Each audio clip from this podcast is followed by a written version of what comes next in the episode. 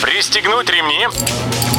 Программа «Путешествие с удовольствием». Стартует через 3, 2, 1.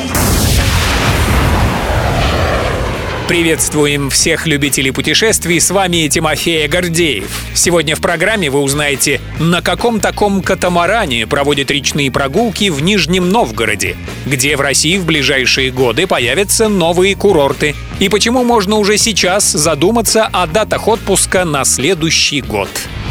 Поплыли? Речные прогулки в Нижнем Новгороде теперь с приставкой «Эко».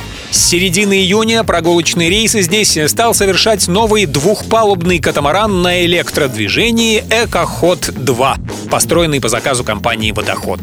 Судно рассчитано на 130 пассажиров.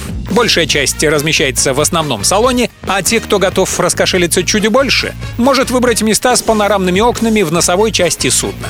По сведениям портала Вести Туризм, Экоход-2 каждый день делает по акватории Нижнего Новгорода до шести экскурсионно-прогулочных рейсов.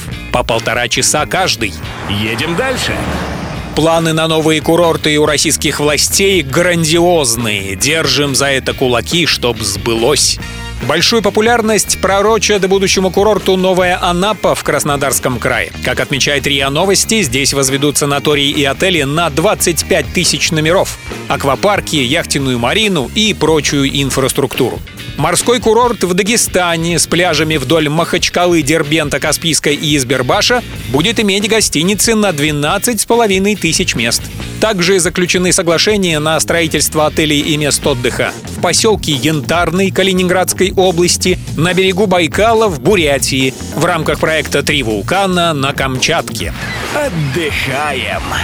Друзья, на дворе почти середина лета, а уже можно наметить отпуск на следующий год. Э, Хотя бы по датам. Минтруд опубликовал проект относительно выходных и праздников на 2024 год еще в июне. Сразу смотрим новогодние каникулы. Они продлятся 10 дней, с 30 декабря по 8 января. А на майские будут следующие двухсерийные выходные. С 28 апреля по 1 мая и с 9 по 12 мая.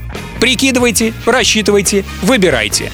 И помните, что если хотите выиграть в размере отпускных, сам отпуск стоит брать в тот месяц, в котором меньше всего нерабочих дней.